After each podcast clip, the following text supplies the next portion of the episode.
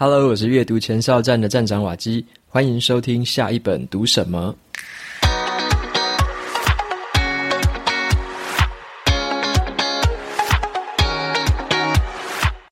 今天要跟大家分享的这本书，它的书名叫做《人生给的答案二》。之前在一百九十九集的时候，有先分享过第一集。那今天要跟大家分享的是这本书的第二集。我会跟大家来聊一下说，我在这本书里面找出了属于我自己的离职创业的答案。然后呢，我在里面看到了一些重点，它对我特别的有启发，特别有帮助。今天来跟大家分享一些这个重点。那我也特别跟 Kobo 来争取到了七折的折扣码，第一集跟第二集都有这个折扣优惠，七折的折扣码放在节目资讯栏，有兴趣的朋友可以前往参考看看。那么本期节目是由 Between Goals 赞助播出。在职涯的路上，你会不会感到迷惘，不确定下一步应该怎么走？我难道就只能这样了吗？要继续在同个领域发展吗？你有没有过这样的疑惑？今天要介绍的是优势思维这门线上课程。课程的目标呢，将会协助你挖掘天赋，带你从过往的工作经验当中找出职场的优势与定位。看见更多的职涯下一步的可能性。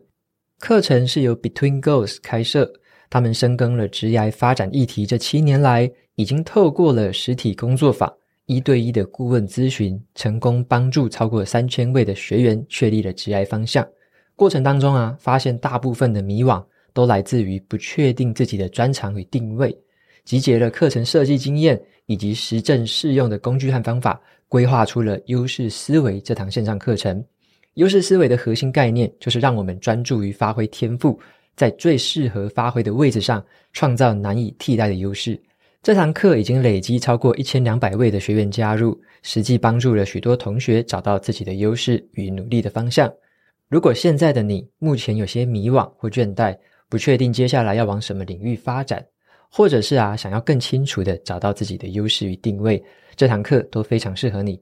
十月二十五号之前购课就涵盖盖洛普的 Top Five 测验，最大的特色就是测验结果的独特性。你跟别人做出同样结果的几率只有三千万分之一，能够客观的辨识你的天赋所在。优惠活动期间呢、搭配专属折扣码 Waki 就可以省下一千四百元。欢迎你加入课程，一起探索天赋，找到你的职场定位。有兴趣的话，欢迎到节目资讯栏参考看看喽。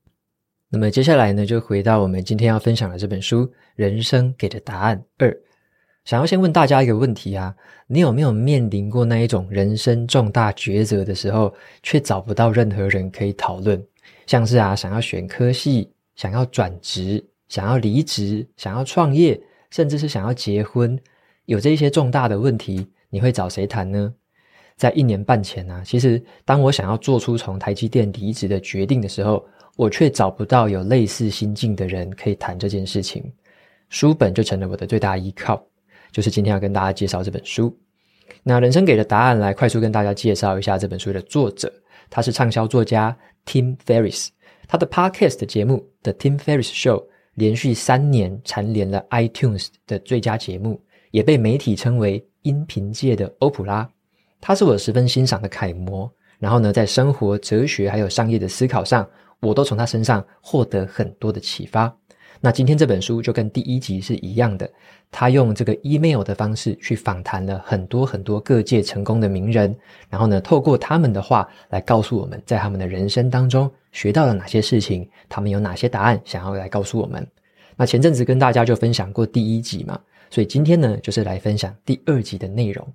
我自己对于第二集的情感是更深厚一点点，因为这个第二集当中。有寄托了我的很多心情写照。当初啊，我在台积电工作的时候啊，曾经哦，就是想过说要离职，可是我就一直不敢去多想。我那时候很担心，说我离开之后啊，主管会怎么看我？然后呢，同事他们会怎么说我？家人他们会怎么劝我？亲朋好友会怎么样打量我？然后呢，很害怕说过年的时候如果回家，哇，那个餐会该怎么办？该怎么跟人家回答？所以我很害怕，说自己就已经在这个职场上算是站上了一点人生巅峰的感觉啦。那时候自己是这么觉得嘛，因为一直很顺利，然后一直升官。那之后呢，却有这样的一个想法，想要离职，那这个选择有没有可能是一个会让我失败的路线？所以那时候我的感觉是非常的惶恐，非常害怕的。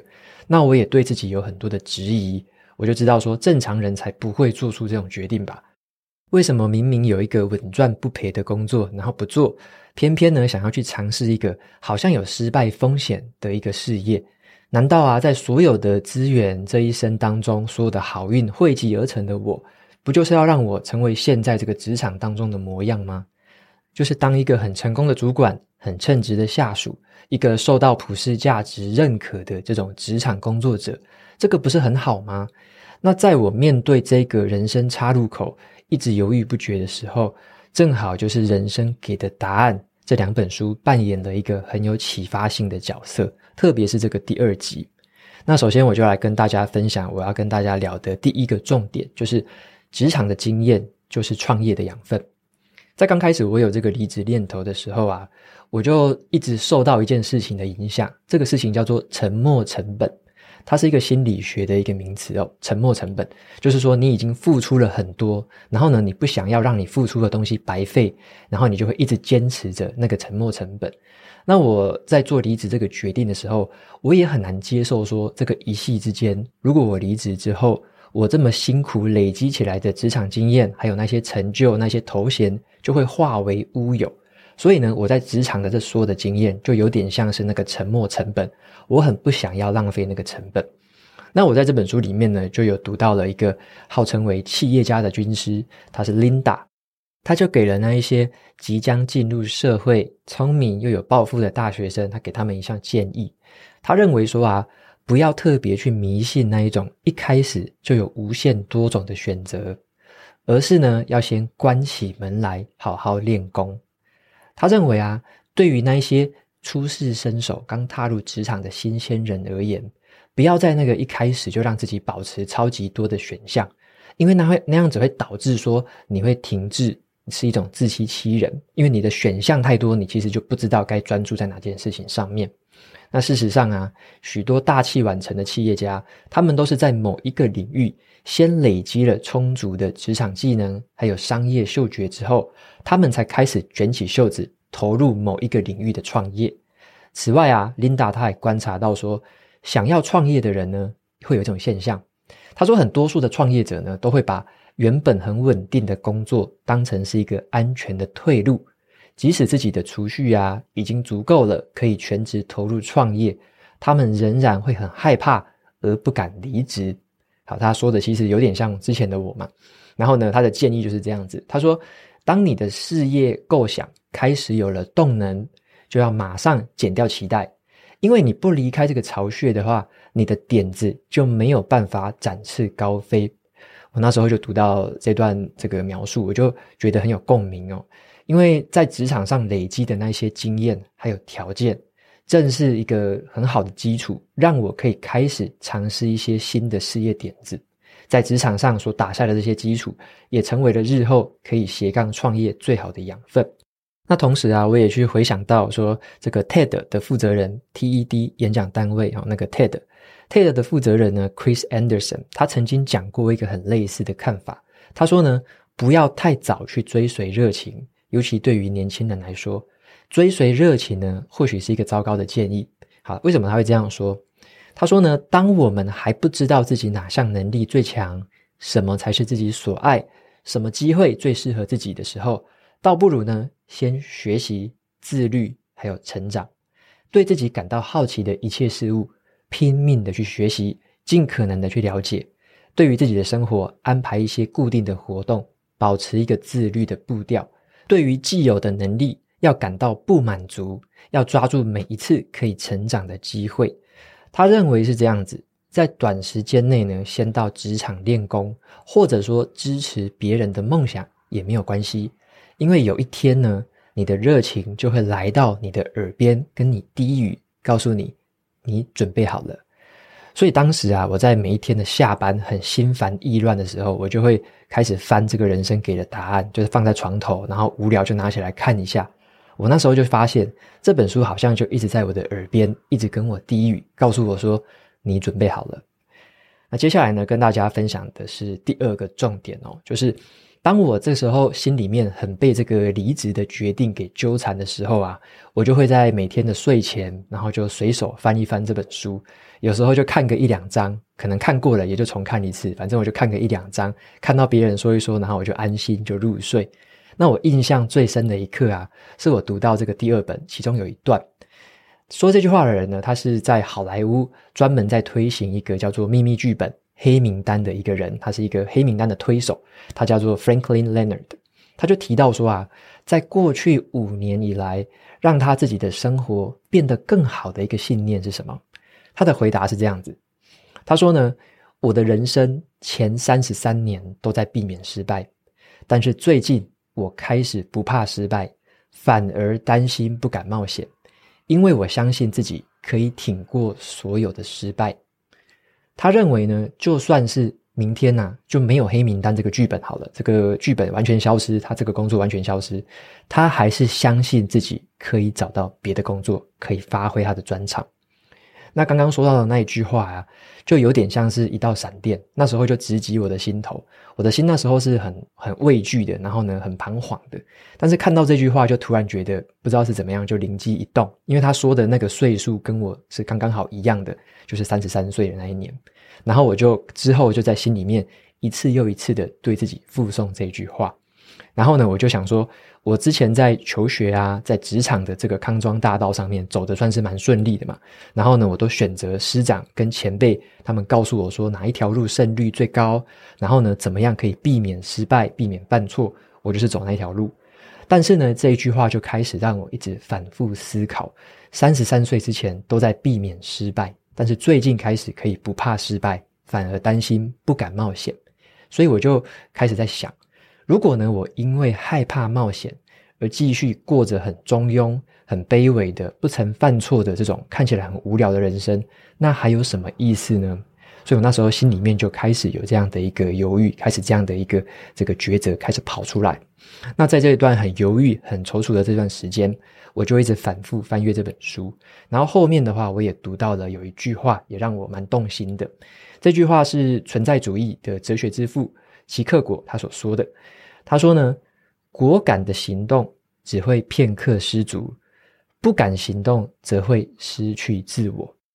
那么读到这句话的时候啊，我才开始逐渐理解到说，以前的我培养起来的那种就是会克服万难、会越战越勇的那种精神，为的就是锻炼出我现在可以挺过任何失败的这种心里面的韧性。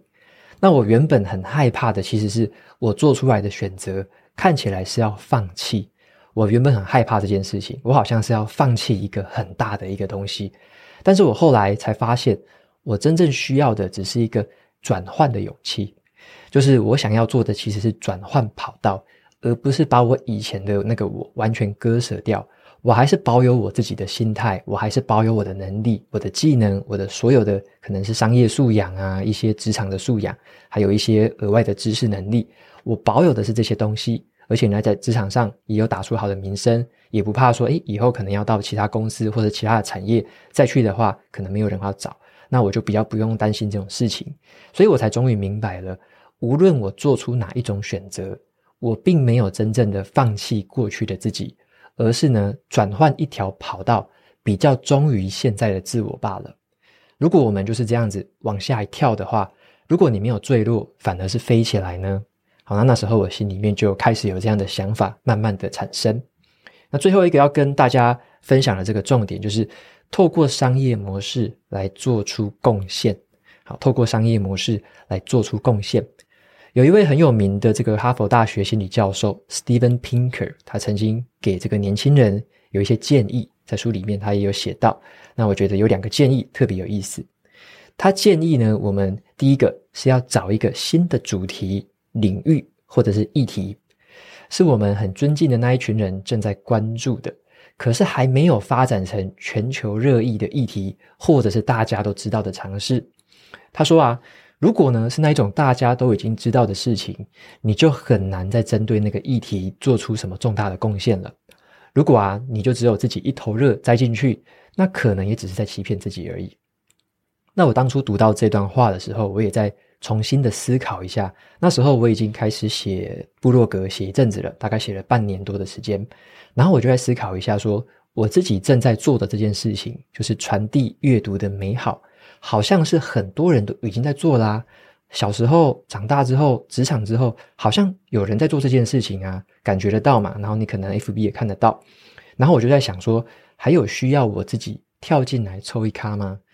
我后来发现啊，我自己在乎的是，身为一个阅读的分享者，他的内容品质、他的阅听的体验、他的实践的那些心法，还有他持之以恒的可以更新和持续的前进跟进步，把这些东西各个元素拆开来看。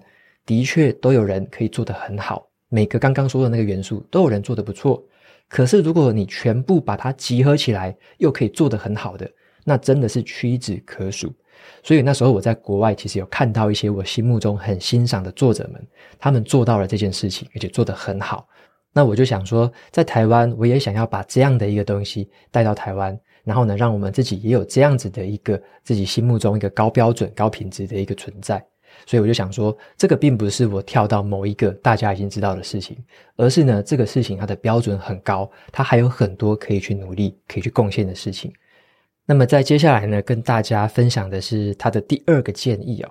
他说呢，不要认为呢，只有艺术还有那些语言专业的职业才是值得尊敬的，尤其是啊，有一些精英分子，他们时常呢都会鄙视商业，认为说商业是一个很庸俗的行为。但是啊，实际上正是因为有商业的存在，人们才可以获得自己想要和需要的一切东西，也才能够花钱买到其他的东西，包含那一些被他们当成是艺术品或是奢侈品的东西。他就批评啊，这个劳工阶级的后代呢，就常常会有这种心态。然后我那时候读到这句话，我就觉得，好，他简直是在说我。因为我以前也是有这种心态的，我认为说钱就是很庸俗的，钱是有点邪恶的，甚至什么有点脏的，都会有这种想法哦。然后做事情的时候就觉得尽量不要跟钱沾上边。后来我这个观念才慢慢的开始逐渐的改变，我体会到说钱其实它就只是一种资源，它可以用来跟别人交换彼此需要的资源，所以就把它当成一个资源、一个工具来应用。然后我那时候也想到一件事情，就是从小到大，我爸爸总是告诉我一句话，他说：“兴趣不能当饭吃。”好，兴趣不能当饭吃。我想大家应该都听得很熟了啦。那我自己是透过了阅读，还有我自己的亲身实践，自己去发现，看到了完全不同的世界哦。我发现什么呢？兴趣不但可以当饭吃，还可以吃得很饱。但是有一个前提是什么？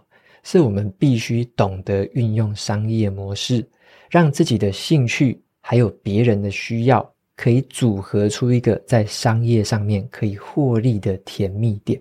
好，要把自己的兴趣跟别人的需要有一个很美妙的组合。因此，这边给大家一个结论，就是我认为呢，透过兴趣来自嗨的那个，顶多是称为一种娱乐；但是呢，透过兴趣来做出贡献的。它就可以变成一门生意，好，所以这句话就分享给大家。然后呢，以上呢就是我今天跟大家分享这几个重点哦，就是我认为对我最有启发性的。第一个就是职场的经验，它其实就是一个创业的养分。好，如果有创业想法的朋友，其实可以用这个心态去思考。现在的职场经验就是要好好的磨练自己，学会各种技能、各种人际交际，好，把这些东西都好好的学会，好好的掌握起来。再来第二个重点是。相信自己可以挺过任何的失败，好，相信自己可以挺过任何的失败。我认为这是一个很有意思的心态。以前年轻的时候是非常怕失败，那时候很没有信心，很没有把握，也觉得说一定要努力，一定要避免失败才会成功。好，那现在的自己则是完全改变的一个想法，相信自己可以挺过任何的失败，所以呢，可以去尝试一些事情，可以去练习，去挑战一些事情。然后呢，也不怕说失败之后会被打到一振不起，反而是失败之后可以原地重振雄风，再继续越战越勇。那再来第三个重重点，就是要透过商业模式来做出贡献啊，要透过商业模式来做出贡献。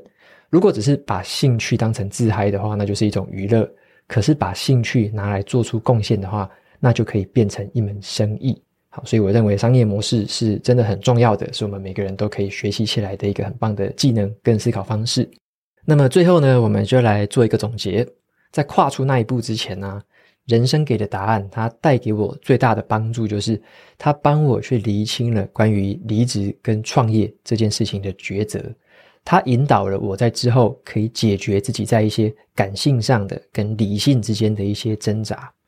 在这段过程当中，说真的，压力是非常巨大的，苦恼也是一直很难熬的，一直持续都有。在那段时间是非常的煎熬。那我不相信有所谓的什么可以很潇洒的说出“管他的”，然后就丢离职单，然后就一走了之，从此之后就昂首高飞。我不太相信这样的事情哦，因为我认为任何只要缺乏了一些缜密的规划，没有好好的思考自己的模式的这种决定，很这种好像大无畏的感觉，直接管他的这样子，大多数的时候，日后只会换来更多的懊悔跟惋惜啊。人生其实没有这么简单了。但是另外一方面呢，我们也来看另外一件事情。刚刚讲到的，面对很大的压力嘛，可是呢，就是因为压力才可以刺激我们成长，而成长就是来自于我们面对压力之后一次又一次的复原。所以呢，有一个心理学家他就说，建议我们不要刻意的去避免压力，而是要懂得在压力当中找到复原的方法，像是运动、冥想、写日记。都可以帮我们的心理去复原。如果我们一味的避免压力，就只是在逃避而已，只会让自己变得更脆弱。想要在人生当中成长，会需要做一个追求压力的勇者。那我认为《人生给的答案》这两本书，它同时带给我一些心灵上的复原力量，它也给了我很多在商业决策上面的一些启发。所以人生也没有这么复杂，有很多的好书等着我们去看的。那或许啊，就是因为我最后终于调试好了自己的心情，也设定好了一些长期可行的这个商业模式还有计划，我最后才能真正的下定决心做出这个离职的选择。那最后我要结论的就是说，我不太赞成刚刚说的那种大无畏的潇洒放手，就是什么都不想就这样啊一了了之。我也不太鼓励说一直待在一个很安逸的一个牢笼当中啊，而是呢要找出我们自己心里面。感性跟理性思考之间的一个甜蜜点，然后才鼓足勇气，昂首阔步的走出去。OK，那以上呢就是今天跟大家分享这本书的第二集。那两集我都蛮推荐的，有兴趣的朋友可以找来看看咯。那么最后的话，来念一下 Apple Podcast 上面的三个听众留言。第一个听众，他的名字叫做 Alex Lin 一二一五，他说感谢瓦基，每天都要听。OK，谢谢 Alex 的留言还有支持。那再来第二位是叫做 BECINTW，他说呢，敲桌子推荐，连续两个月都在听瓦基，快要把每一期都听过了，想看看热门榜上还有什么新节目，结果前几名的都是些什么东西，怒来给五星。OK，非常谢谢 B E C I N T W 的这个留言，然后很感谢你开始这个支持，然后开始收听，也很开心这个缘分哈，遇到这个节目。然后呢，关于排行榜上这个，我就不做什么评论啦，因为觉觉得每个人各有喜好，什么样的类型其实都有适合他的听众。OK，那也谢谢你的这个留言跟支持。那最后的话呢，这位听众他的名字叫做 Tooth Baby，好，他说人生给的答案。他说他是来自板桥的黄金先生，感谢瓦基的分享。一直以来，你跟股癌成为了我每个礼拜固定收听的节目，陪伴我上下班开车的时光。感谢宇宙的力量，刚好让我听到今天这集。前阵子啊，我刚好被主管派去评选公司最佳员工，期间呢，我也很努力准备着投影片，有着势在必得的决心。但是后来啊，从主管的口中得知了，因为更上层的职场政治因素，今年呢，我们就先不报名，明年再试试看。听到的当下，心情非常的复杂。开心的是，至少我工作上的表现得到我的主管认可。可是失落的就是，也许我不够好，不够好到让其他的部门主管觉得非我不可。沉淀了几天之后啊，决定今年要更加的努力。加强自己的实力，并且拿出表现，得到其他部门主管的认可。刚好听到今天这集，让我更有自信。希望一年之后就能顺利拿到最佳员工。OK，非常感谢这个板桥的黄金先生的这段留言，然后也很开心你刚好听到了这一集，听你的描述，我觉得我跟你的心境应该是非常雷同的，因为你讲的状况实在是太像了。那我也认为你现在的心态，我自己认为是非常正确而且健康的，就是有一种把自己做好，然后呢舍我其谁的那种感觉。那之后的话，就让自己成为值得被这个奖肯定的这个人。我认为这样子就有点问心无愧，然后呢，可以就是全力的努力，持续的乐在工作当中。我觉得这样是一个非常好的心态。那么就祝福你可以在接下来的这一年，可以持续的在工作岗位上发光发热。然后呢，就给予你最好最好的祝福。好，希望你获得一个很理想的结果。OK，那今天的节目呢，到这边就进入尾声了。如果你喜欢今天的内容，欢迎订阅下一本读什么，然后在 Apple Podcast 上面留下五星评论，推荐给其他的听众。你也可以用行动支持我，一次性或每个月赞助九十九元，帮助这个频道持续运作。如果你对于这个频道有任何的想法，或是想要问我的问题，都欢迎在节目资讯栏里面的传送门连接，可以找到留言给我的方式。我每周呢也会在阅读前哨站的部落格分享读书心得，喜欢读文字版本的朋友可以去订阅我的免费电子报。好的，下一本读什么？我们就下次见喽，拜拜。